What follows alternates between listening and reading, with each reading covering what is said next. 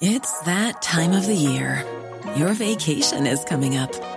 You can already hear the beach waves, feel the warm breeze, relax, and think about work.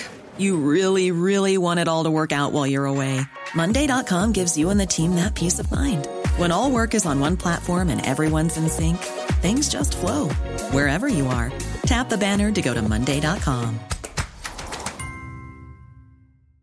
Ryan Reynolds here from Mint Mobile. With the price of just about everything going up during inflation, we thought we'd bring our prices down. So to help us, we brought in a reverse auctioneer, which is apparently a thing. Mint Mobile unlimited premium wireless. Ready to get 30, 30, bit to get 30, bit to get 20, 20, 20, bit to get 20, 20, bit to get 15, 15, 15, 15 just 15 bucks a month. So, Give it a try at mintmobile.com slash switch. $45 upfront for three months plus taxes and fees. Promo rate for new customers for limited time. Unlimited more than 40 gigabytes per month. Slows. Full terms at mintmobile.com.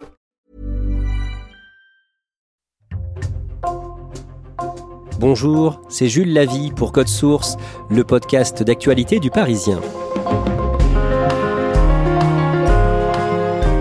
Le Parisien a raconté le 12 octobre un féminicide commis près de Dunkerque dans le Nord en 2019.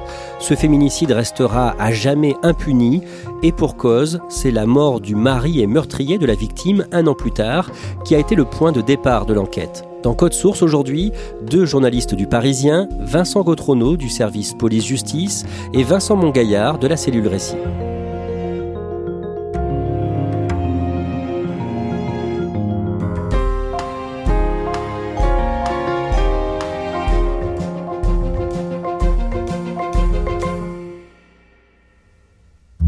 Vincent Mongaillard, on a choisi de commencer ce podcast au printemps 2019. Au mois d'avril, nous sommes à Sox, près de Dunkerque, commune de 900 habitants. Présentez-nous le couple Amilière, Michel et Jocelyne Amilière.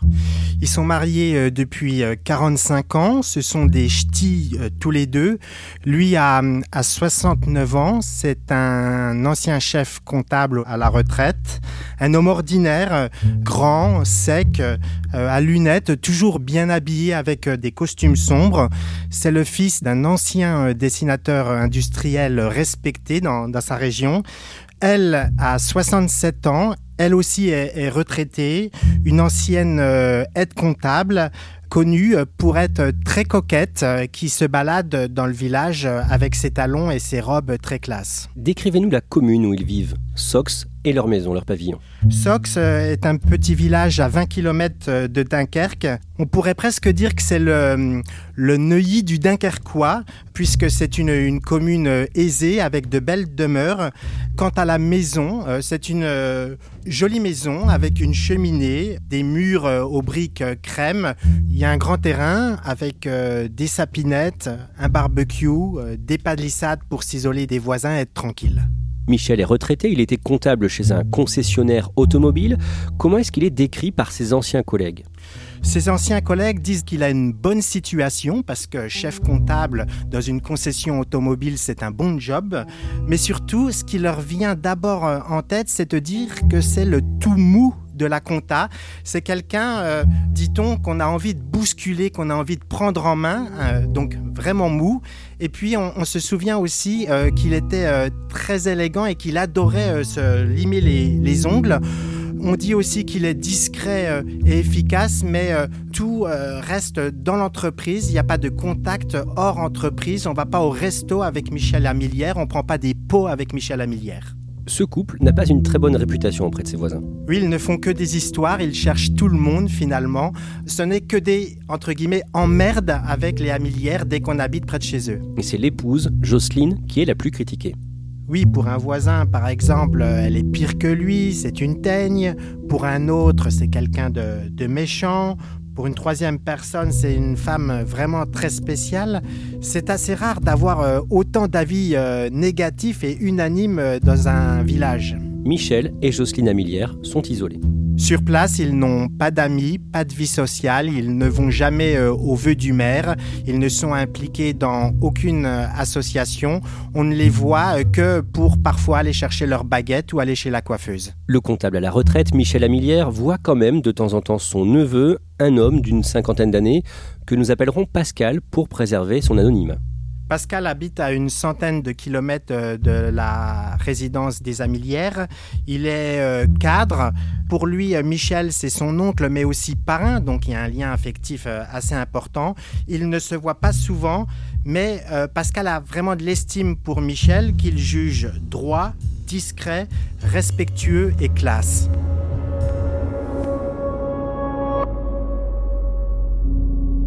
Le samedi 22 juin 2019 à 150 km de Sox, aux Pays-Bas, dans le village de Westdorp, Vincent Gautrono, un corps est découvert dans un champ à côté d'un canal et d'une piste cyclable. C'est un corps d'une femme qui est retrouvée nue. Ses pieds sont liés par une cordelette. Les enquêteurs hollandais qui découvrent son corps ont assez peu de doute sur le fait qu'elle a été tuée. Elle a une plaie béante à la tête. Elle a visiblement pris une balle dans la tête.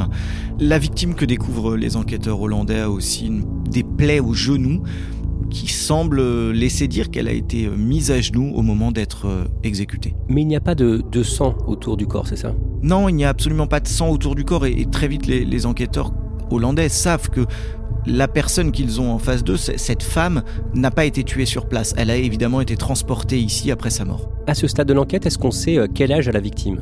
Non, c'est une vraie difficulté de, cette enquête pour les Hollandais. Euh, ils se retrouvent avec une femme inconnue, sans papier d'identité.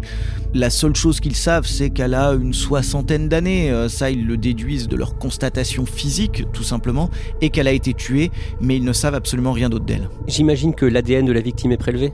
Oui, ils ont affaire à un meurtre, ils prélèvent l'ADN de la victime, ils le passent dans leur base de données nationale, mais ça ne donne rien, leur victime est inconnue de toutes les bases de données. Au départ de cette affaire, donc, de quels éléments disposent les enquêteurs? De très peu de choses en réalité. Ils ont un corps d'une femme d'une soixantaine d'années, inconnue. Ils ont un témoin qui a aperçu euh, à l'heure euh, où ils pensent qu'a été déposée euh, la victime un véhicule, une Skoda. Voilà à peu près ce qu'ils ont comme élément. Et les enquêteurs vont donc pouvoir suivre le trajet de cette Skoda avec les caméras de vidéosurveillance. Ils vont la voir effectivement rentrer aux Pays-Bas quelques minutes avant que le corps soit déposé, repartir quelques minutes plus tard.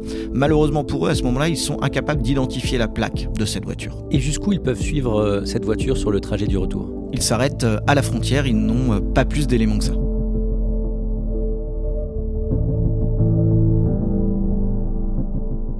Un peu moins de deux mois après la macabre découverte, le mardi 13 août, le corps de cette femme inconnue est enterré par la mairie en présence d'habitants des environs. Oui, une cinquantaine euh, de citoyens euh, qui ont été euh, touchés par cette horrible affaire. Dans la foule, il y a un curé catholique, un pasteur protestant, mais aussi le maire qui va faire un, un discours en disant Il doit bien y avoir sur cette terre une personne qui vous a aimé et à qui vous manquez. Les policiers font tout pour essayer d'obtenir des renseignements, des témoignages permettant au moins d'identifier la victime. Ils organisent même une émission de télévision, c'est ça? Une émission euh, très connue euh, aux Pays-Bas euh, qui s'appelle, quand on l'a traduit en français, Enquête demandée. C'est une émission avec des appels à témoins, un portrait robot qui est diffusé, des numéros de téléphone, une émission à laquelle la police et la justice hollandaise collaborent. Mais cette émission ne donnera rien on revient à présent sur le couple Amilière à Sox près de Dunkerque. Vincent Mongaillard, sans que l'on puisse précisément donner de date, à la même période, au mois de juin 2019, il y a du changement dans le pavillon des Amilières. Dans le pavillon des Amilières, il n'y a plus euh, Michel et Jocelyne, mais uniquement Michel. Est-ce qu'on sait pourquoi Jocelyne Amilière n'est plus là? Absolument pas, et d'ailleurs personne ne s'en intéresse sur place puisqu'il y a une indifférence totale euh, du voisinage. Personne ne va s'inquiéter d'une quelconque disparition puisque personne n'aime les Amilières. Et le neveu de Michel, Pascal, dont on parlait tout à l'heure, il est surpris par ce départ? Oui, totalement surpris parce que lui, il a toujours connu euh, le couple euh, en symbiose, comme il dit, toujours ensemble. Ça fait 45 ans qu'ils sont mariés. Il ne peut pas envisager un départ de madame. Mais donc, que lui dit euh, Michel? Lors de deux repas de famille euh, qui vont euh, suivre, Michel va lui dire que Jocelyne l'a quitté parce qu'il avait une double vie et que Jocelyne avait découvert cette double vie. Lui, ce qu'il constate, Pascal, c'est que Michel est confus quand il en parle, très mal à l'aise, il change vite de conversation et en même temps, il est aussi peiné. Et quand Michel dit à Pascal qu'il avait une double vie, de quoi il parle concrètement? Il dit que Jocelyne a découvert euh, qu'il avait une maîtresse et qu'il avait même un enfant caché. Donc d'après Michel, Jocelyne euh, a fait ses valises et elle est partie. Est-ce qu'on sait si Jocelyne a des contacts à ce moment-là avec d'autres membres de sa famille? Jocelyne euh, n'a plus aucun membre proche de sa famille encore vivant. À une époque, bien sûr, elle avait un frère et des parents, mais les trois sont décédés. À cette période, Michel a vendu sa voiture. Il a revendu euh, sa voiture euh, Skoda à un concessionnaire euh, automobile qui lui-même va la revendre à un particulier dans l'Isère. Est-ce qu'on sait comment il occupe ses journées? À ce moment-là, on rentre en pleine pandémie de Covid, donc il passe l'essentiel de ses journées à domicile. On le voit quand même sortir une fois pour aller en mairie chercher deux masques. Il a bien pris soin de préciser à la mairie qu'il avait besoin d'un masque pour monsieur et un masque pour madame. Les mois passent et un peu plus d'un an plus tard, Vincent Gautrono, le mercredi 8 juillet 2020, Michel Amilière meurt à 70 ans. Il meurt de mort naturelle. Les gendarmes sont avisés, ne voient aucun obstacle médico-légal et concluent simplement que voilà, le cœur de Michel Amilière s'est arrêté. Il n'y a rien de plus pour eux à chercher à ce moment-là. Vincent Mongaillard, Pascal, le neveu de Michel, est prévenu, j'imagine? Il est prévenu et il se rend euh, immédiatement euh, sur place. Il n'habite pas très très loin, une centaine de kilomètres euh, de la résidence des Hamilières. Donc Pascal est dans ce pavillon où il voyait avant son oncle Michel et Jocelyne. Il va se retrouver à un moment seul pendant trois ou quatre heures. Et là, pour les démarches administratives, il va être amené à fouiller dans, dans les tiroirs. Et là, stupéfaction, il tombe sur la carte d'identité de Jocelyne, son permis de conduire, sa carte vitale, son passeport et aussi son téléphone portable. Comme Michel euh, lui avait dit que Jocelyne était partie, il est surpris de tomber sur euh, ses papiers d'identité et un téléphone portable. En principe, quand vous faites vos valises, vous partez avec votre téléphone il va chez les gendarmes et il dit c'est très étrange, ça ne me semble pas très cohérent avec l'idée d'un départ volontaire. Et donc il va faire une première, un premier signalement de disparition inquiétante, ce qui va à ce moment-là lancer euh, l'enquête judiciaire. Et donc au tout début, euh, pourquoi il y a une enquête judiciaire? Pour quel euh, motif? Au début, c'est une disparition inquiétante. Les gendarmes, ils se retrouvent confrontés à une situation inédite. C'est que une femme a disparu, personne n'a signalé sa disparition euh, depuis un an. Là, ce qu'ils comprennent, c'est que très certainement, elle n'est pas partie. Il s'est passé quelque chose d'autre. Les gendarmes fouillent dans l'ordinateur et le téléphone de Michel Amilière. Qu'est-ce qu'ils découvrent? Ils vont découvrir que Michel Amilière a, a des conversations avec une femme qui semble être sa maîtresse et il a des conversations avec une autre femme plus jeune qui lui envoie des photos et qui semble être euh, sa fille les gendarmes vont poursuivre leurs investigations et ils vont découvrir que en fait euh, tout cela ça a été inventé par Michel Amilière. Il a envoyé des mails à une adresse mail qu'il avait lui-même créée. Il y répondait avec des photos d'une jeune femme trouvée sur Internet qui se faisait passer pour sa fille. Et ils se rendent compte là qu'en fait, c'est un, réel subterfuge qu'a monté euh, Michel Amilière pour faire croire à l'existence de cette double vie qu'il avait évoqué autour de lui euh, pour justifier le départ de sa femme. Il découvre aussi des mails euh, plus étonnants, des mails rédigés depuis l'adresse mail de sa femme pour annuler des rendez-vous dans les jours suivant sa disparition. Les gendarmes découvrent en, en réalité que c'est Michel Amilière qui a annulé lui-même des rendez-vous que sa femme avait pris. Et ils constatent aussi des déplacements suspects de Michel. Ils vont découvrir qu'il se rendait très très régulièrement en Belgique donc ils vont euh, à ce moment-là euh, réfléchir comme des gendarmes et se dire bon bah s'il allait très souvent en Belgique, il est possible que sa famille soit allée. Donc ils vont faire une réquisition à la Belgique pour demander euh, est-ce que vous auriez chez vous une trace vivante ou morte d'une certaine Jocelyne Amilière en disant voilà on cherche une femme plutôt de petite taille avec des, cheveux roux cette première notification donne pas grand chose mais les gendarmes français se disent c'est petit la Belgique, allez, on va pousser jusqu'aux Pays-Bas et on va euh, aussi demander aux Pays-Bas une coopération pour savoir si éventuellement ils ont déjà entendu parler de Jocelyne Amilière ou d'une femme pouvant lui ressembler. Et quand les gendarmes français font cette demande auprès euh, de leurs homologues des Pays-Bas, ils ont une réponse deux heures plus tard. Oui, c'est assez stupéfiant et, c'est assez rare dans ces euh, processus de, coopération internationale. En général, il faut du temps. Là, l'affaire est, est, très connue aux Pays-Bas. Et en fait, dès que cette demande de coopération internationale arrive euh, sur le bureau des, enquêteurs euh, hollandais, ça fait tilt et ils reviennent vers les gendarmes français deux heures plus tard en leur disant Nous, on a découvert il y a à peu près deux ans à Westdorp un corps d'une femme qui correspond en tout point au signalement que vous venez de faire de Jocelyne Amilière. Et donc on l'avait dit, les enquêteurs néerlandais disposent de l'ADN de la victime retrouvée à Westdorp. Effectivement, ils avaient depuis le début cet ADN, comme dans n'importe quelle enquête criminelle. Donc les Français vont amener eux-mêmes un échantillon ADN de Jocelyne Amilière, ADN que les Français ont fait en récupérant des effets personnels de Madame Amilière euh, chez elle après la mort de Michel. Et les comparaisons euh, sont rapidement effectuées et elles sont sans appel. Le corps retrouvé à Westdorp est bien celui de Jocelyne Amilière.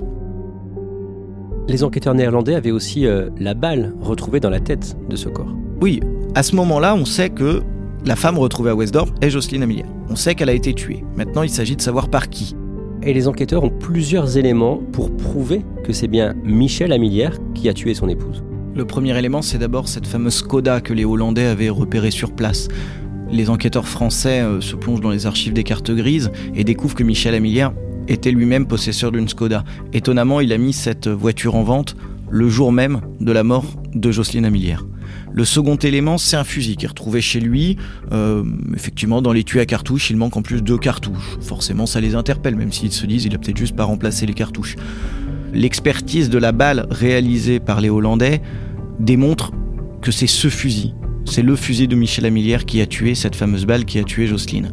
Le troisième élément, découvert là encore au départ par les enquêteurs hollandais, mais qui était euh, confronté à question sans réponse, c'est un ADN qui avait été isolé par les euh, Pays-Bas sur les cordelettes qui entouraient les, chevilles de Jocelyne Amilière. Après comparaison ADN, le résultat est formel, cet ADN est celui de Michel Amilière.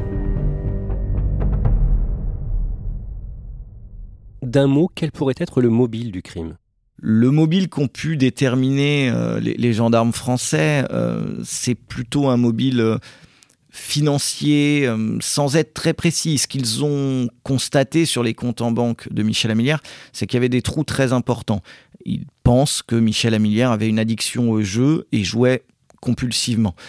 Leur scénario, c'est que Jocelyne Amilière a découvert cette addiction au jeu et qu'une dispute a pu éclater et que Michel Amilière a donc tué sa femme. Vincent Gautrenaud, dans cette affaire, forcément, il n'y aura jamais de procès. Non, il n'y aura jamais de procès et c'est assez rare pour être souligné. On n'est pas loin du crime parfait. Euh, le meurtrier euh, de Jocelyne Amilière a été identifié euh, seulement après sa mort. Personne ne s'était jusque-là intéressé à lui. La justice française a communiqué sur cette affaire le lundi 3 octobre. Vincent Mongaillard, vous vous êtes ensuite rendu à Sox dans le Nord et aux Pays-Bas à Westdorp. C'est ce qui vous a permis de raconter l'histoire comme vous venez de le faire avec ses détails et ses témoignages. Vous avez aussi pu parler donc à Pascal, le neveu. Comment est-ce qu'il vit ça d'apprendre après coup que son oncle était un tueur? Il vit très mal cette histoire parce que l'image de l'oncle assassin qu'il a aujourd'hui n'est pas du tout, évidemment, celle de l'oncle qu'il connaissait. Pour lui, il y a encore beaucoup de zones d'ombre dans, cette affaire. Par exemple, quand on lui demande euh, si son oncle avait une, addiction au jeu, il nous répond qu'il ne l'a jamais vu euh, jouer. Donc cela euh, l'intrigue. Il aimerait un jour pouvoir accéder à la vérité, mais pour l'instant, pour lui comme pour tout le monde, le mobile reste quand même encore un mystère. Vincent Mongaillard, où repose Jocelyne Amilière Jocelyne Amilière repose au cimetière de Terneuzen. C'est une ville à une vingtaine de kilomètres de Westdorp. Sa tombe est entretenue depuis deux ans par des bénévoles qui viennent de rajouter une étiquette avec euh, son nom. Donc c'est désormais une tombe avec un nom, ce qu'on n'avait pas depuis euh, plus de deux ans. Par ailleurs, la famille éloignée de euh, Jocelyne a fait savoir qu'elle ne voulait pas transférer le cercueil en France. Donc, Jocelyne Amilière va continuer à reposer aux Pays-Bas.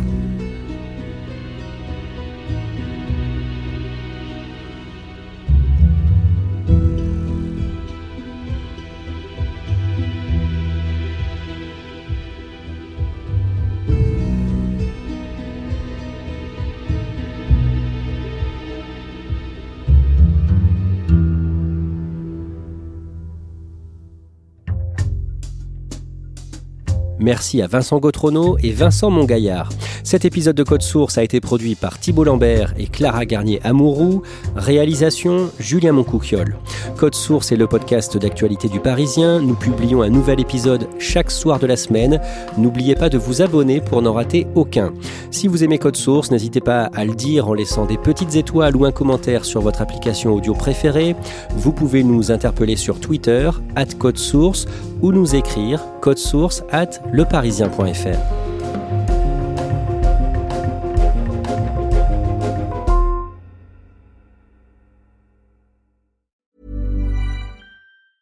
Even when we're on a budget, we still deserve nice things.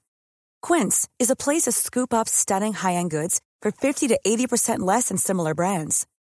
They have buttery soft cashmere sweaters starting at $50, luxurious Italian leather bags, and so much more.